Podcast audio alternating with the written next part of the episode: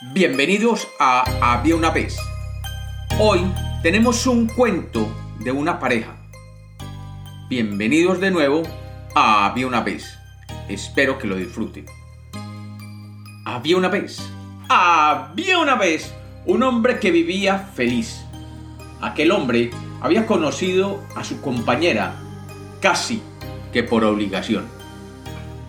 Hasta el día en que la conoció, vivía solo, dedicado a sus labores cotidianas, pero alguien que lo había visto deambular solamente de la casa al trabajo y del trabajo a la casa, se apiadó de él y decidió que le conseguiría una compañera. No era fácil para aquel hombre, ya que tanto ocuparse en el huerto no pensaba que fuera necesario tener a alguien junto a él.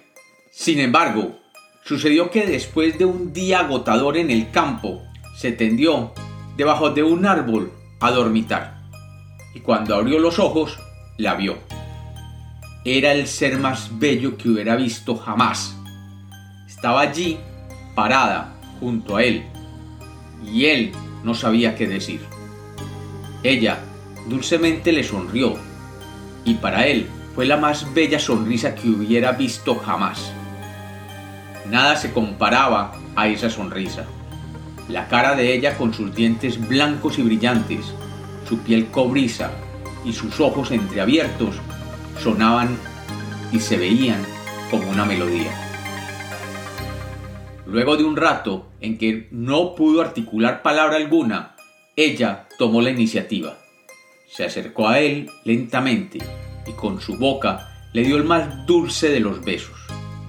Algo que aquel hombre no había sentido nunca antes. Era una sensación dulce y al mismo tiempo provocadora. Sentía que aquel beso le llenaba los sentidos. Inmediatamente todo su mundo cambió. Su mirada cambió. Aquella bella figura sonriente y candorosa le llenaba completamente. No podía dejar de pensar en ella. Ella, por su parte, comenzaba a deambular por su propiedad con una soltura que le intrigaba. Todo lo observaba, todo lo tocaba y todo lo organizaba. Él, que siempre había vivido solo, veía cómo otro ser comenzaba a tocar, quitar y poner, pero no podía hacer nada ante eso. Su conciencia y sus sentidos estaban abrumados y solo tenía ojos para ella. Ella, por su cuenta, seguía deambulando por la propiedad tomando nota de cada uno de los detalles. Él, por su parte, pensaba de dónde había salido aquel ser tan maravilloso. Sabía que había dormido mal, sabía que se había levantado con una molestia en su costado, pero siendo un ser acostumbrado a las labores del campo, no le prestó atención. Solo le importaba a ella.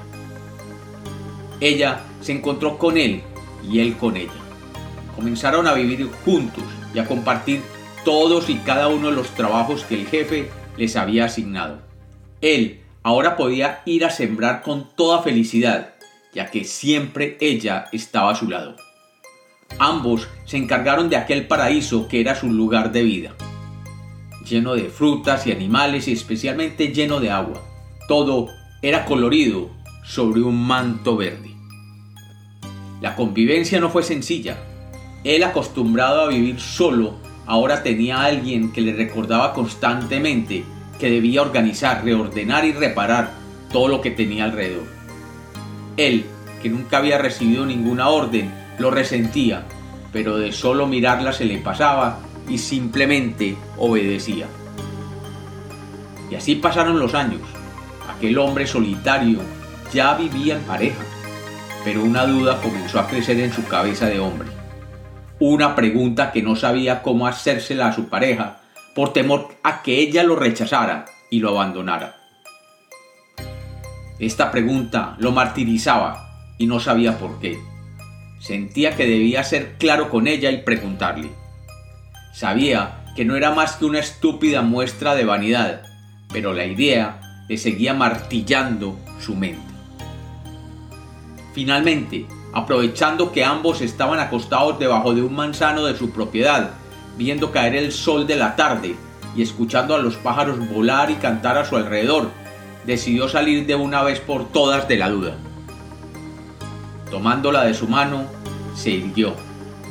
Se paró frente a ella y le dijo, Mi amor, contéstame con toda sinceridad.